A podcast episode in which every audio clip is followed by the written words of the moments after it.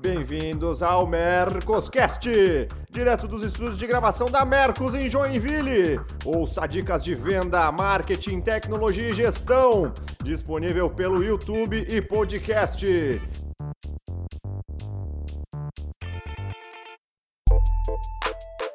Fala galera, mais um episódio do Mercoscast e hoje a gente vai falar sobre vendas e finanças. E para ajudar a gente a trocar uma ideia sobre esses dois temas, eu convidei, junto com Matheus e Caetano, o Carlos. O Carlos é controller da Mercos, head de finanças. Carlos, por favor, se apresenta para a galera aí, por favor. Fala galera, prazer estar participando aí do Mercoscast. É, sou o Carlos, trabalho na, na, na Mercos, na área de tecnologia já há cinco anos. Né, sou formado em ciências contábeis, é, com background em controladoria. É, antes da área de tecnologia, trabalhei por nove anos na indústria têxtil e indústria de bebidas também.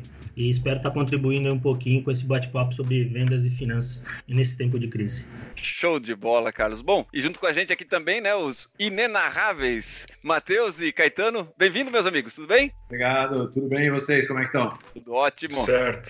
Show Obrigado de bola, também, gente. mais uma vez. Joia. Bom, mais um episódio do Mercoscast, esse é o número 29 e todos ainda estão em home office. Então, gente, vocês estão acompanhando aí, por favor, não reparem na bagunça, não reparem no choro de criança, não reparem no latido do cachorro, não reparem em moto passando, porque isso vai acontecer, tá bom?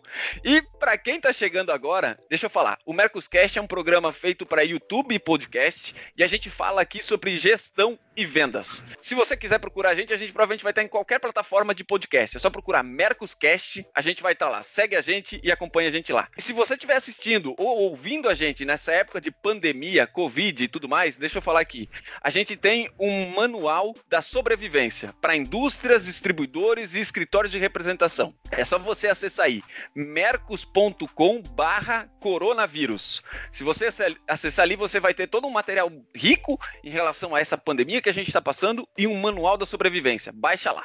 Beleza? Bora pra pauta então, gente. Eu vou tentar desenhar um cenário para vocês aqui, que é um cenário que a gente está vivendo agora, mas que provavelmente daqui a algum tempo a gente vai viver com menos intensidade, mas a gente vai viver de novo. Que é o seguinte: bateu uma crise e de uma semana para outra as vendas baixaram em 50%. Expectativa de retomada daqui a 60, 90 dias. Agora tá todo mundo tentando prever o futuro. Ou seja, a gente tá no dia 1 da crise e tá todo mundo tentando prever quando é que volta. Se volta amanhã, se não volta amanhã, se volta daqui a 30, 60, 90, 120. Eu queria aproveitar que o Carlos está aqui com a gente e o Carlos tá fazendo um trabalho excepcional junto com a galera da controladoria da Mercos, desenhando cenários. Então, Carlos, deixa eu te puxar logo para esse papo aqui. Que fatores que vocês estão levando em consideração hoje na construção desses cenários? Vai, o cenário otimista, o cenário realista e o cenário pessimista. Como é que tá essa construção aí, cara? Boa, boa pergunta, Enio. Então, é, eu acho que a primeira coisa para se considerar cenário sempre é considerar seu modelo de negócio, a nossa receita, né? Como é que é a entrada da nossa receita. Então, nós temos um modelo de recorrência, então isso, digamos, é um pouco mais fácil do que né, na, na grande maioria dos mercados, que a gente tem uma previsibilidade maior né, do, de uma renovação. Então, para modelar, na parte de receita, a gente sempre vai modelando de acordo com o cenário, principalmente olhando é, como é que está o nosso cliente, né? Como é que está na ponta, como é que está a venda do nosso cliente. Então, nós temos uma carteira bem pulverizada de clientes em vários segmentos de mercado e a gente vem acompanhando muito como é que está a movimentação dos nossos clientes em relação ao mercado. Essa é mais a parte, né, olhando muito para a parte de receita e daí muito casado junto com o time de atendimento ao cliente, então, né, nosso sucesso do cliente e também com o nosso time de aquisição, nosso time comercial. Mas casado a isso, aí nós temos é, a, né, olhar para dentro de casa, né? Então, dado cada cenário desse, sendo otimista, se a gente prevê de acordo com o modelo de negócio uma queda de 30% na nossa receita, o considerável, né, o mediano, que é uma queda de 50%, e o, o pessimista na casa de 70%, 80%. Vai depender muito de como é que está o seu segmento de, de, de, de atuação, no segmento dos seus clientes, como é que está o seu mercado, que né, por mais que a crise atingiu todo mundo, a gente ainda tem mercado menos impactados e mercados muito impactados. É, dito isso, aí modelando, é, obviamente, para dentro de casa as despesas, né? Separando suas despesas fixas e variáveis, as suas variáveis principalmente, fazer uma correlação bem apertada entre a sua queda de receita, se a sua queda de despesa vai cair mesmo na mesma proporção, né? Porque tem particularidades de negócio que por mais que seja variável, a gente não tem uma queda imediata.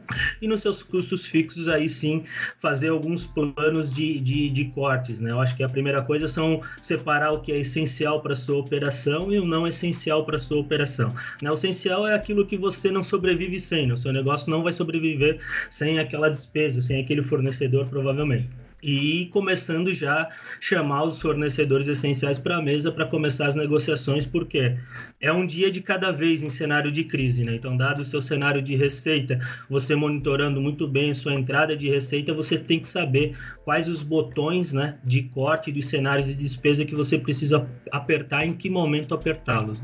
Entendi, entendi. É, eu não sei como é que vocês estão, vocês estão vendo isso no, no dia a dia, Matheus, Caetano, tá muito alinhado com o que o Carlos colocou? Como é que vocês estão vendo isso? Tá super alinhado com o que o Carlos falou. O Carlos, assim, deu uma, uma, uma descrição técnica de todo o processo é, e a gente acredita muito nisso, sabe? Que a gente tem que ter uma cápsula de sobrevivência da empresa e tudo que não fizer parte dessa cápsula de sobrevivência da empresa, nesse momento, a gente tem que considerar supérfluo. É meio cruel, mas, assim, o pessoal que acompanha a gente no Mercoscast, acho que a gente tem um compromisso com esse pessoal de falar absolutamente a verdade nesse, nessa, nesse bate-papo. Então, é a cápsula de sobrevivência e ela tem que, você tem que proteger essa cápsula de todas as maneiras. Hoje, ainda pela manhã, eu estava falando com um cliente que tem uma grande indústria e ele falou, cara, meu objetivo é pagar o salário desse mês, que eu já garanti garanti, já está aí o meu caixa, trouxe dinheiro para dentro, garante meu salário do próximo mês, tudo que é extra tudo, absolutamente tudo que é extra, eu simplesmente cortei e paralisei nesse momento, incluindo impostos, porque eu acredito que o governo vai negociar isso de alguma maneira e já está sinalizando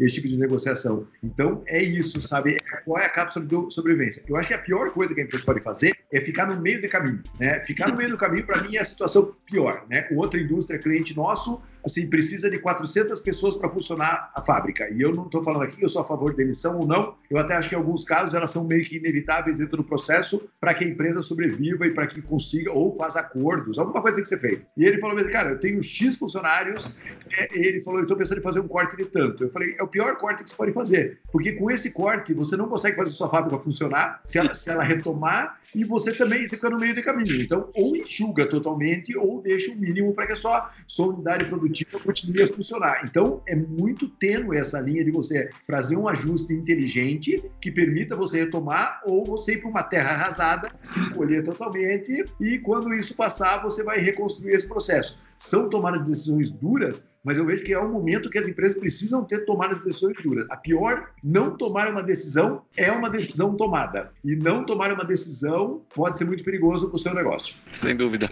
Complementando, né? O Carlos colocou muito bem, Caetano, sobre isso, e vira uma, como a gente já vinha comentando, né? Vira uma análise quase de guerra, vira sim uma análise diária, porque não até muitas vezes quase que de hora em hora, porque enquanto a gente está em uma reunião desse, desse comitê também, né? Para discutir crise, discutir algumas alternativas. É, no mesmo período pode estar acontecendo uma declaração de prefeito, governador, presidente e tudo mais, e, e as coisas vão mudando de uma forma muito mais rápida. Então, é, é, perfeito o fato de que a gente tem que tomar decisões, são decisões às vezes até curtas e com análises constante para que isso mude de direção mais rápido possível. Nós colocamos até no episódio anterior, né? Busca isso, protege a questão de caixa, busca recurso, né? Se manter, tira despesas, obviamente, o máximo possível.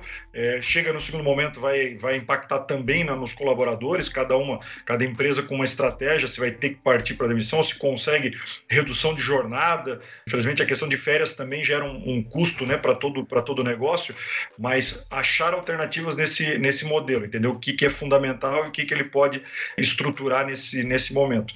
Outro detalhe importante, e que a gente vem falando assim há, há algum tempo, é nesse buscar recurso, analisar realmente quais esses canais, os parceiros né, nesse momento. A gente tem instituições financeiras que realmente não estão fazendo uma parte tão social como, como deveriam, mas o, o fato é, não fique preso ao que é declarado, ao que é feito num, num, nem na MP, né? Não fala assim, no primeiro é, pronunciamento de algum órgão federal, porque até isso dali virar MP, até isso dali realmente chegar na ponta, ou até mesmo ela vira uma MP e no segundo momento ela depende de um banco comercial de intermediário, isso não é para amanhã.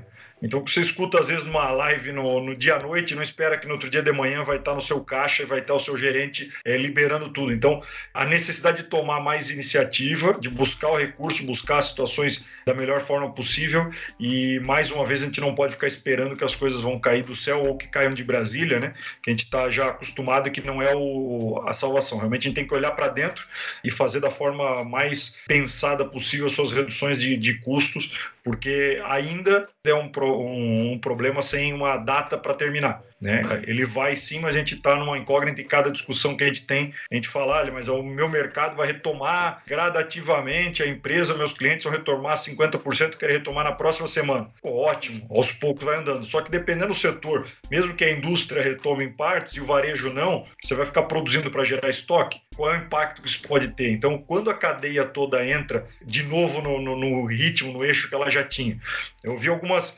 algumas comparações interessantes. Por mais que a gente abra tudo, né, e ah, voltamos, para as pessoas ainda existe um medo. Então é a mesma situação que a gente falar que está tá tendo um tiroteio ali fora, mas está tudo aberto agora. Quem precisa obrigatoriamente sair vai tentar da, da melhor forma, melhor maneira possível evitar isso. Alguns vão acabar sofrendo com esse tiroteio, né?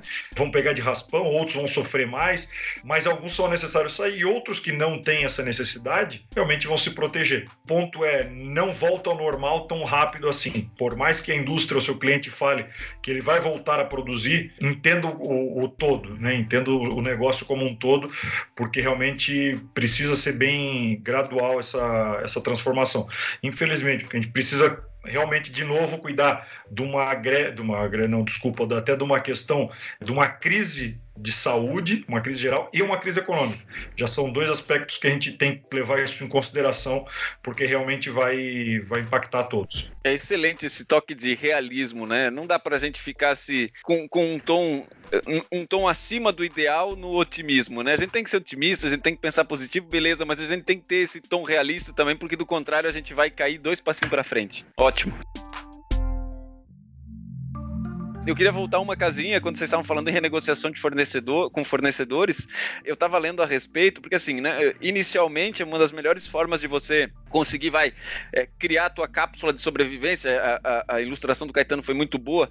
Isso passa também por você conseguir renegociar com alguns fornecedores. E em última instância, eu estava lendo que a cláusula força maior dentro de, os, de, de contratos está podendo ser ativada.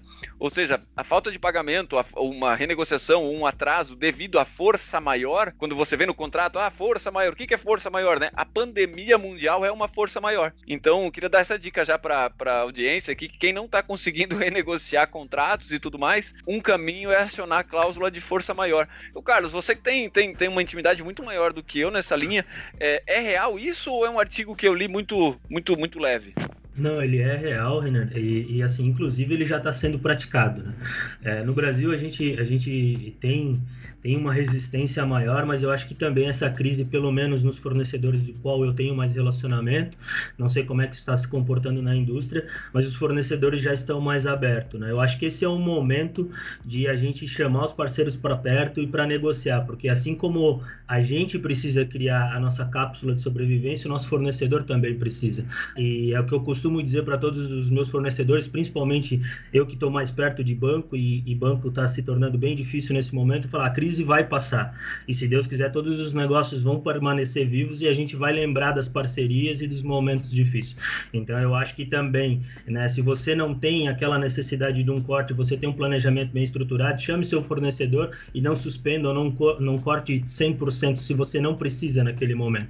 Mas já deixe claro para ele qual é o seu plano, né, dentro dos cenários que a gente preveu, qual é o seu plano de corte. Diz, ah, nesse momento eu não preciso cortar 100%, mas se, meu, se a minha receita chegar a 50%, 50%, eu vou precisar te acionar. Não sei se isso vai ser no mês que vem ou se vai ser na semana que vem, mas eu acho que a abertura e a transparência para isso é o melhor caminho nesse momento de negociação. Mas se tratando de sobrevivência, em último caso, você tentando seu fornecedor não te dando abertura para isso, já existe muito a uso dessa, a uso, né, dessa cláusula aí de, de força maior nos contratos, até porque a maioria dos estados já decretou situação de emergência ou de calamidade. Então, automaticamente já se pode se usar usar essa, essa cláusula no, de, de renegociação ou de suspensão hum. também, né? Até complementando um pouquinho o Carlos, eu sempre tento levar para esse lado do, do, diálogo, né? Porque a gente tem pessoas em todos os lados, né? É, a gente simplesmente, ó, tá aqui o meu e-mail falando que agora não pago ninguém. Cara, é uma coisa muito pessoal e eu acho que ali na frente a gente também tem tem necessidades. Então, pô, sentar com, com os parceiros, explicar a situação, entender do, dos dois lados, né? Cara, o que, que eu consegue me ajudar aqui, o que, que eu posso te ajudar também, é, e ser muito transparente. Eu acho que o diálogo nessa hora é fundamental infelizmente vão ter situações e parceiros ou que ou que seja nessa cadeia toda que não vai ter essa esse entendimento ou às vezes até condições né? infelizmente também tem setores que sofrem mais mas eu acho que o diálogo nesse momento aí é o que tende, tende a minimizar um pouco mais e talvez até fortalecer mais relações no futuro, né? Porque depois que a gente passa por uma situação dessa aí e sabe quem sentou do lado ali entendeu e tentou de alguma forma, da maneira possível ajudar, eu acho que isso vai ser muito valorizado também no, no, no futuro. Sem dúvida. Você sabe que eu tenho, a gente tem um cliente no Nordeste e esse cliente está saindo de uma recuperação judicial. Quero usar esse caso só para ilustrar. E quando ele foi entrar em recuperação judicial, ele avisou todos os fornecedores que ele ia entrar em recuperação judicial. Olha que louco isso. E ele está agora em junho, mesmo que tudo ruim, ele tem caixa e ele vai sair da recuperação judicial, tendo feito isso com a maior transparência possível com clientes, bancos. É, ele, ele, falou, cara, eu vou, eu preciso fazer isso. Até o gerente do banco falou, não acredito que você vai comunicar o seu. Ele falou, eu vou comunicar porque eles vão me ajudar a sair desse processo. Tem uma coisa que a gente muito fala em vendas que é assim, perca uma venda, não, mas não perca um cliente. E eu queria usar esse exemplo para esse momento aqui.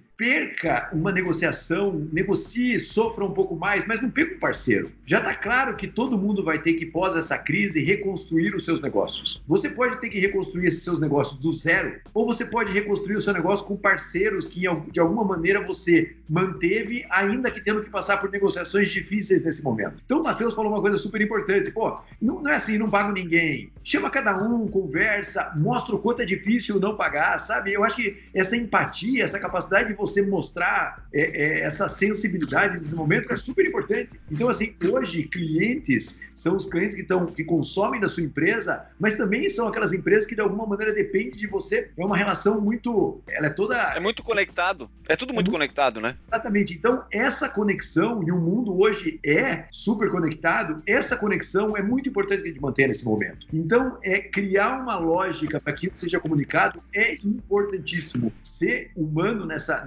nesse movimento é importantíssimo. E eu tenho visto que, por exemplo, nós temos um parceiro, nós temos um cliente que está nossa equipe. Eu tenho visto empresários falar, meu, eu vou ter que cortar. Mas, cara, eles são tão transparentes com o grupo que está saindo e com o grupo que está ficando, cara, que ele tem ali um banco de pessoas que podem voltar a trabalhar com ele. É lastimável, ninguém quer fazer isso. Mas às vezes a lentidão do governo em dar algumas respostas faz com que o cara tenha que tomar decisão naquele momento. Então, a gente tem muita sensibilidade para tomar essa decisão, esse ajuste. Então, tudo que a gente está falando aqui tem que ter esse lado de empatia, do humano. Isso é super importante nesse momento. Perca uma venda, mas não perca um cliente. Eu acho que esse é o grande negócio. Porque hora que retomar, esse cliente está na sua base. Se você for radical em todos os processos, você não vai ter nem fornecedor, nem cliente, você vai ter que começar efetivamente do zero. Perfeito. Eu acho que essa, essa filosofia é muito boa. Ela, ela é um alento, né? Ela não resolve muita coisa, mas ela é um alento, até por uma questão de comportamento. Muito bom.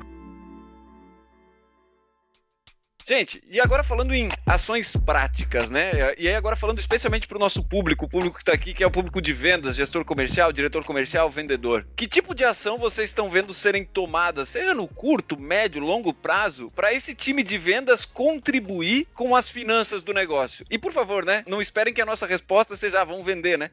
Porque né, esse é o dia a dia, esse é o padrão, esse é, esse é o comum. O que que dá para o que que dá para a gente fazer para a gente contribuir? Eu tenho visto algumas coisas aqui que tem que, que eu acho que eu consigo começar esse, esse papo. Primeira delas é remanejar pessoas. Afinal de contas, quando a gente tem uma baixa em vendas, provavelmente a gente vai ter gargalos em outros setores. Seja no setor de cobrança, seja no setor de atendimento a cliente, seja no, no setor de pós-venda, enfim, a gente vai ter gargalos em outros locais. Uma das coisas que a gente tem feito na Mercos é readequar uma parte do time de vendas, onde a gente teve uma, uma pequena baixa de demanda, justamente para conseguir contribuir com setores que estão um pouco mais engargalados. O que mais vocês estão vendo acontecer por aí, pessoal? Eu vou até para porque a gente tem setores muito parecidos até com questão de, de recorrência, né? Então, quando a gente está falando nesse sentido, a venda obviamente vai cair. A gente já também trabalha muito nesse sentido de remanejar, onde a gente consegue é, aproveitar as pessoas e deixar tudo sendo muito transparente, né? Com toda a situação, quais são os setores, fazendo reuniões diárias com, com vários líderes, né? De, diferentes setores, para cada um levante a mão e falar, olha, eu tô com um problema aqui, esse número aumentou, é, a demanda está aumentando, obviamente eu não posso contratar, eu preciso de mais alguém e a outra, o outro setor está caindo, isso faz parte. Mas quando a gente fala da equipe de vendas e falando para empresas que têm esse, esse ritmo, fique próximo do cliente, é um, um tema que o, que o Caetano colocou já em outros episódios, e ajude na retenção, de entender o lado do, do cliente e tentar já antecipar, porque é sempre mais fácil o vendedor, quem está quem tá nessa área, já ter uma relação com o cliente mais fácil, muitas vezes já conhece um pouco pouco mais o processo para tentar entender, trocar um pouco a ideia, tentar negociar alguma coisa para que não tenha uma inadimplência gigantesca da empresa, porque às vezes cria um impacto maior. A gente fala assim, não, ok, a gente criou um cenário e as vendas vão cair 30, 50, 70%. Ok, mas e aí aquele recurso que eu não contava que parou de entrar, que é a inadimplência? Então não é só a venda, é manter alguns clientes e com as negociações é, devidas, né? É, e nesse momento, se precisar ajudar com alguma outra coisa, não só com desconto, mas olha, pode ajudar, a gente manter esse valor, eu consigo te entregar algo a mais. Se não é só nesse momento, pode ser um pouco lá na frente. Cria alternativas, né? Vamos ser mais criativos realmente todo, todo lado e a equipe de vendas tem uma facilidade maior do que normalmente a equipe financeira para tratar com o cliente esse tema que é delicado. Né? Eu sei que o, o Carlos e cada um tem um perfil diferente. O perfil de finanças é um, é muito do número, é uma, é uma questão mais lógica e a gente às vezes tem um lado um pouco mais, talvez, emocional de relacionamento com o próprio cliente para tentar ajudar. Então, é, é um momento de, de unir mais ainda esses setores dentro da empresa para poder chegar no cliente da, da melhor forma possível. Hoje pela manhã a gente passou por uma coisa, uma situação de um cliente nosso. Ele falou bem assim: quanto a gente vai vender no mês de abril? E a gente falou o seguinte para ele: nós vamos ligar para 100% dos seus clientes e perguntar qual que é a previsão de compra deles no mês de abril. E a hora que a gente falou isso para ele, ele ficou meio desesperado, porque ele falou: pô, como assim? Os caras vão falar que não vão comprar nada. Eu falei: se eles falarem que não vão comprar nada, gente vai falar que gente não vai vender nada. Se eles falarem que 10% da operação deles está funcionando, a gente vai pro, pro, é, fazer uma previsão de 10% da operação. Só que a hora que, a hora que o gestor pergunta isso, ele quer ouvir uma resposta e nem sempre a resposta é a resposta que ele quer ouvir. E a gente falou, cara, nós vamos ligar para 100% dos clientes, nós vamos pegar todos os nossos representantes comerciais, nós vamos pegar toda a nossa equipe interna, nós vamos redividir a carteira e nós vamos ligar para 100% dos clientes. Fizemos um script de ligação. Primeiro, aí, estamos juntos, estamos perto de vocês. Segundo, está funcionando, não está funcionando, está abrindo, não está abrindo. Terceiro, lá, quanto você vai comprar? E aí, uma das perguntas é: vai comprar ou não vai comprar? E qual que é a previsão sua? Está com estoque, não está com estoque? Então, é isso. Não dá para a gente se enganar nesse momento, sabe? Eu acho que é muito perigoso, porque às vezes o cara fala: ah, quanto vai vender? Ah, nós vamos conseguir vender 30%. Cara, se o cliente não vai comprar, não vai vender. E aí, a outra coisa é como que a gente vai lidar com a questão de, pô, eu preciso. Eu, tem cliente que fala para a gente, pô, mas nosso produto é um produto de posicionamento premium. E agora, como é que eu vou fazer para vender mais barato? Cara, agora nós temos que sair desse movimento, sabe? sabe, meio que nesse momento esqueça um pouco o posicionamento. Se você precisa fazer caixa, você tem que fazer caixa. Então, é outra coisa que a gente tem falado muito, cara, se o cliente, por exemplo, não, não vai vender igual um louco, porque você vai vender igual um louco, baixa um, um, fecha tudo do federal, você vendeu e não vai receber, sabe? E, ah, então é melhor vender baixando o preço e vender à vista. Eu estou misturando vendas com finanças porque é, acho que tem a ver, sabe? Porque às vezes a empresa fala, não, vender. Cara, tem um monte de oportunista aí querendo comprar e que não sabe como é que vai ser essa crise. Então, você tem que falar, meu, eu vendo mais barato, paga à vista, vem tirar aqui na empresa. Então, a gente precisa, nesse momento, finanças e comercial andar muito junto, porque as decisões, elas são estratégicas para a organização. E não adianta. A pior coisa é fazer uma previsão otimista, porque vai fazer um orçamento otimista. Um orçamento otimista significa, eu vou gastar para faturar tanto. E se o faturamento não vier, ele quebra a empresa. Então, é melhor ser e realista do que você ficar fazendo essa graça aí. Então, o nosso passo é sempre seja muito realista nesse momento e é isso.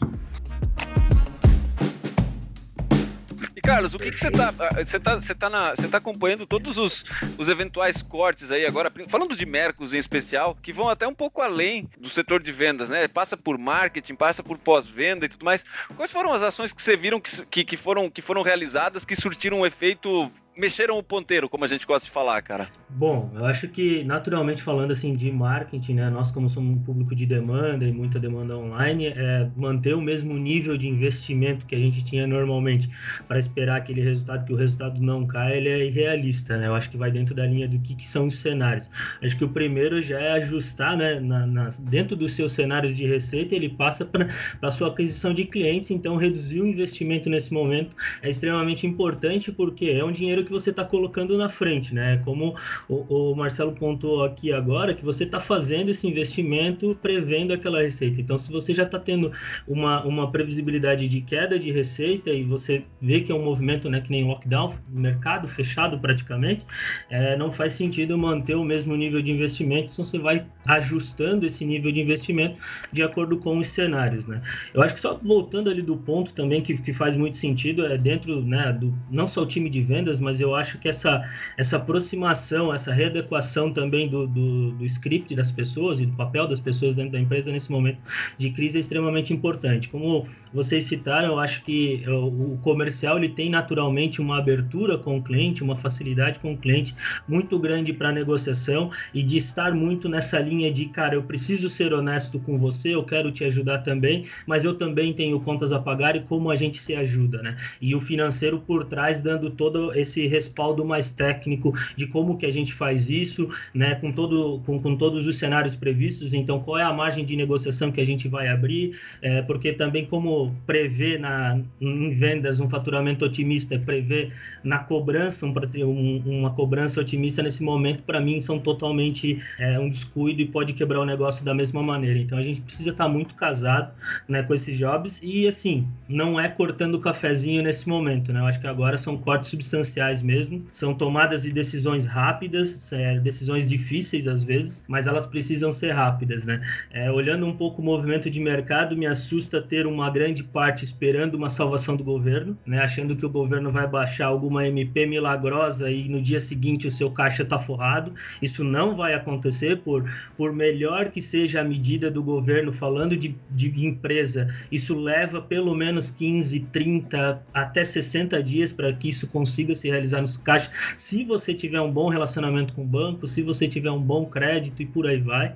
Então, fazer cortes ou esperar para fazer corte contando com alguma ação externa da sua empresa, para mim é uma coisa que não pode, não pode acontecer e pode levar o negócio a quebrar muito rápido, né? A gente está agora em época de folha de pagamento, então tem muito empresário dizendo, beleza, essa folha eu garanto, a próxima eu dependo de alguma coisa, algum milagre acontecer. E isso não pode, né? Isso não pode. Quem tem, quem tem é, um CNPJ nas costas, quem tem responsabilidade de pessoas nas costas, não pode, é, na minha opinião, agir dessa maneira. A gente precisa se antecipar. Então, se nesse momento o corte é o pior cenário, o cenário mais pessimista, então precisa ser feito isso, mas não esperando que o seu cenário é, realista ou otimista dependa de uma ação externa né, para acontecer. Então, para mim, é, a, a casar está muito próximo do cliente. Eu acho que esse contato do comercial é muito importante, porque ele é o melhor termômetro de tudo que está acontecendo, se realmente começou a girar novamente, se as negociações estão encaixando, se ele está cortando na ponta mais,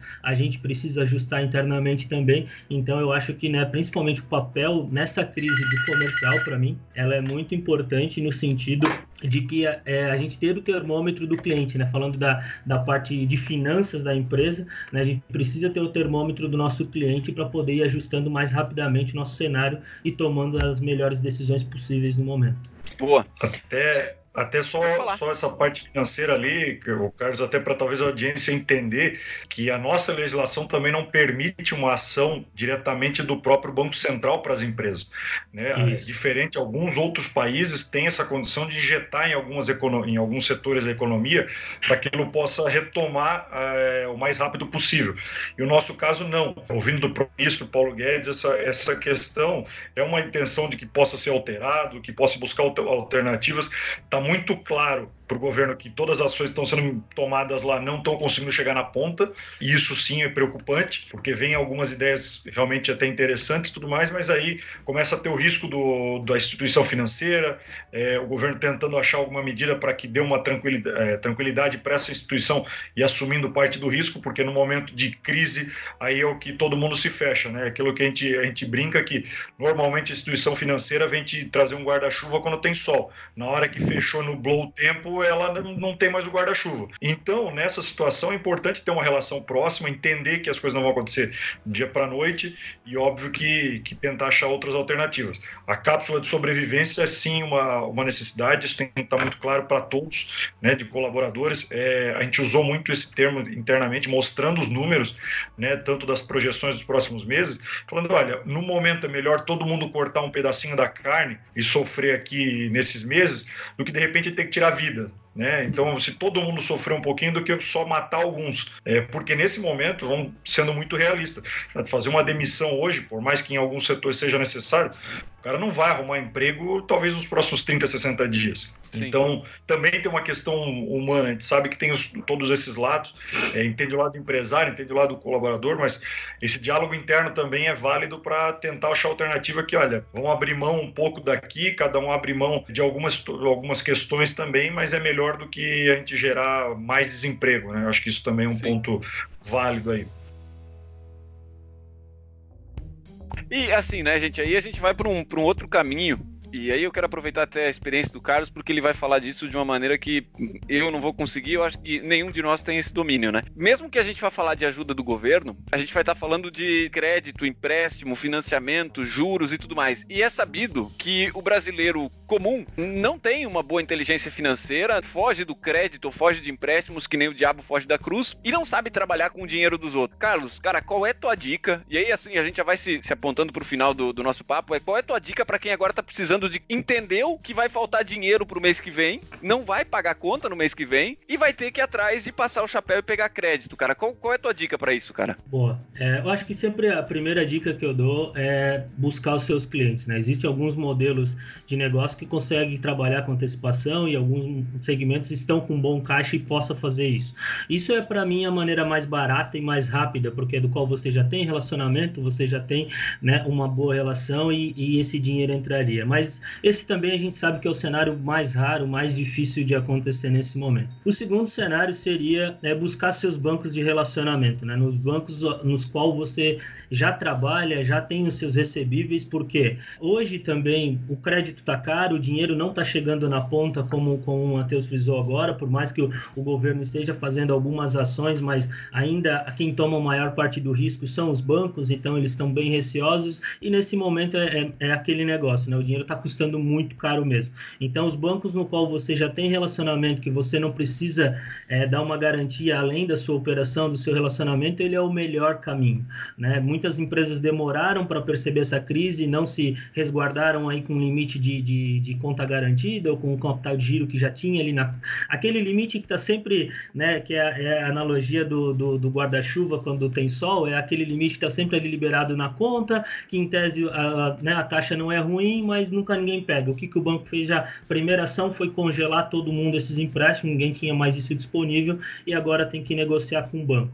Então é puxar os bancos, sentar com isso e, e tentar negociar. E aquele banco que você não namorava ou não tem um relacionamento tão forte, talvez seja o momento de começar a namorar ele novamente, de começar a incluir sua, né, seus recebíveis por lá, talvez até a mudança né, de alguns outros serviços, como folha de pagamento, é sempre um atrativo muito grande para os bancos trabalharem. Então, esse momento é de buscar realmente os bancos, porque assim, o crédito está bem difícil no mercado.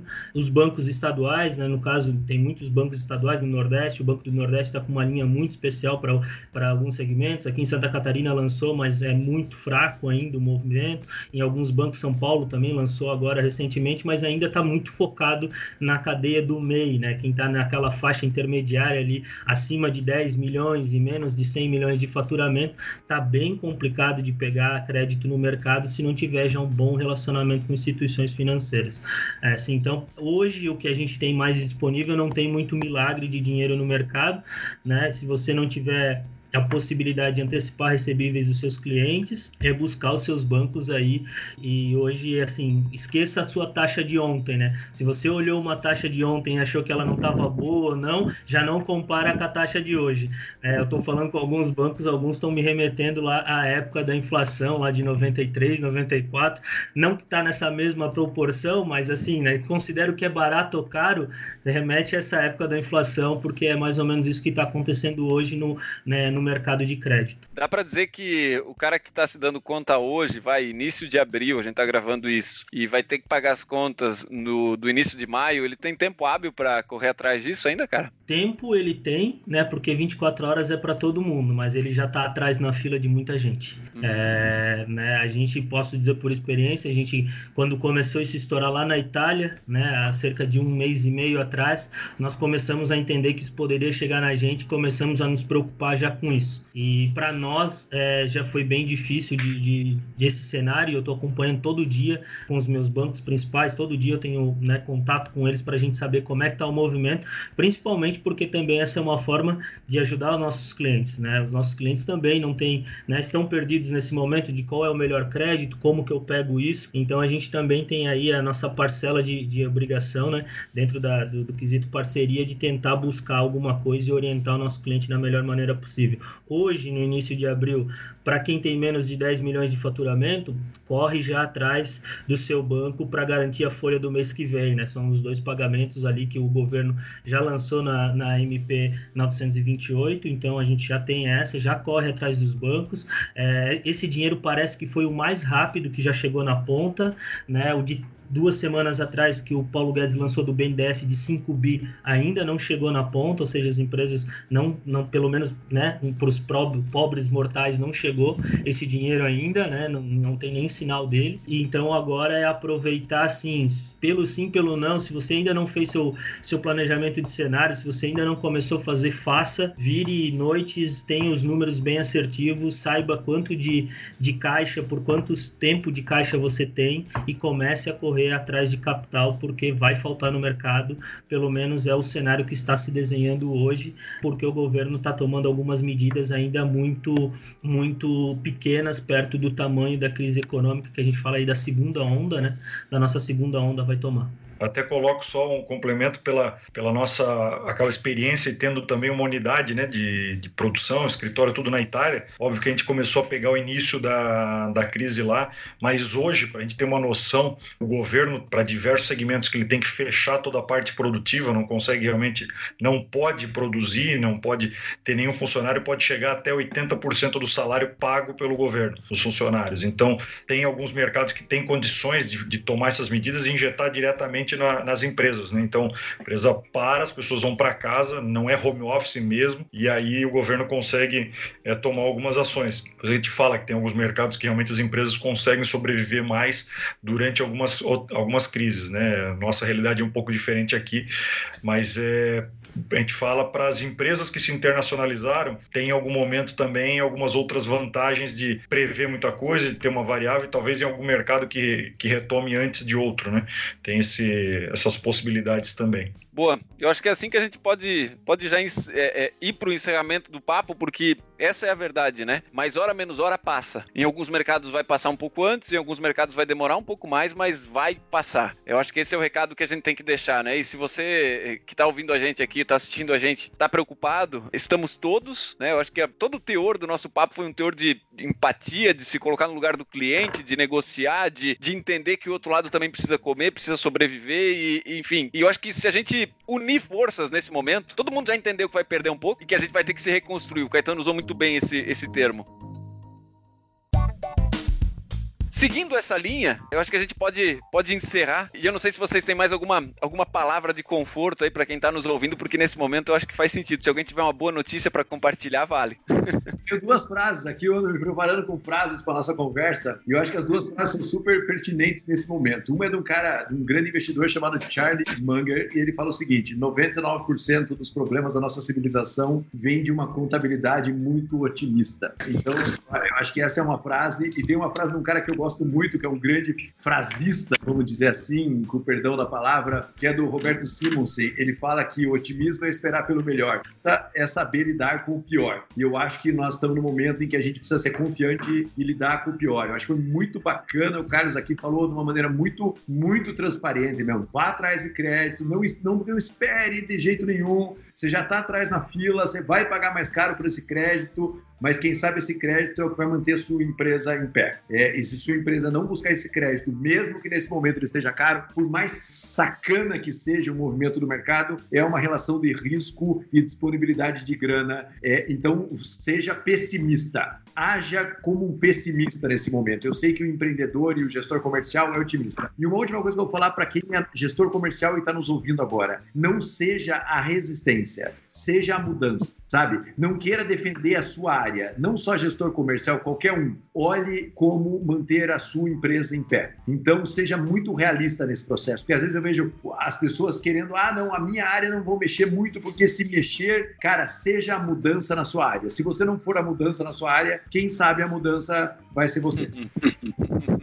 o, sendo, sendo mais simplista ali que, que até que o, que o Caetano, né, usando aquela, aquele velho ditado já, né, que mar bom nunca fez marinheiro bom, né, é, mar calmo nunca fez marinheiro bom, eu acho que também vai forjar muita gente a, a, a amadurecer, vai forjar muita gente a ter que se, se desenvolver, achar alternativas, às vezes a, a, digitalizar mais, né, a se tornar algo muito mais inovador, quer dizer, vai, vai realmente transformar pessoas em empresas, de forma forma muito mais rápida do que a gente gostaria, talvez para alguns casos, mas é a forma de sobrevivência. Então vão, vão, vão ter profissionais muito bem preparados depois dessa crise que, que realmente vão saber superar qualquer outras situações. Boa. Bom, gente, então se você acompanhou a gente até aqui, deixa um like, compartilha esse vídeo, deixa um comentário, deixa uma sugestão. A gente adora saber que você está acompanhando a gente aqui. E não esquece, se você está passando alguns apertos, está passando algum apuro, a gente tem um guia da sobrevivência para indústrias, distribuidores escritórios de representação, é só acessar mercos.com barra coronavírus. Você vai encontrar um punhado de material rico, inclusive o Guia da Sobrevivência. A gente também tem um canal no Telegram, que já está reunindo mais de 500 pessoas, e a gente lá só compartilha conteúdo alinhado para esse público de gestores comerciais, diretores comerciais de indústrias, distribuidores, escritórios de representação. Tudo isso você vai encontrar em mercos.com barra coronavírus. É só acessar, a gente vai estar tá lá. Galera, Galera, muito obrigado pelo papo. Obrigado, Matheus. Obrigado, Caetano. Carlos, brigadão por ter participado aqui com a gente. E a gente se vê numa próxima, então? Legal. É Até isso? Mais. Valeu, galera. pessoal. Obrigado. Até a próxima. Valeu. Valeu. tchau. tchau.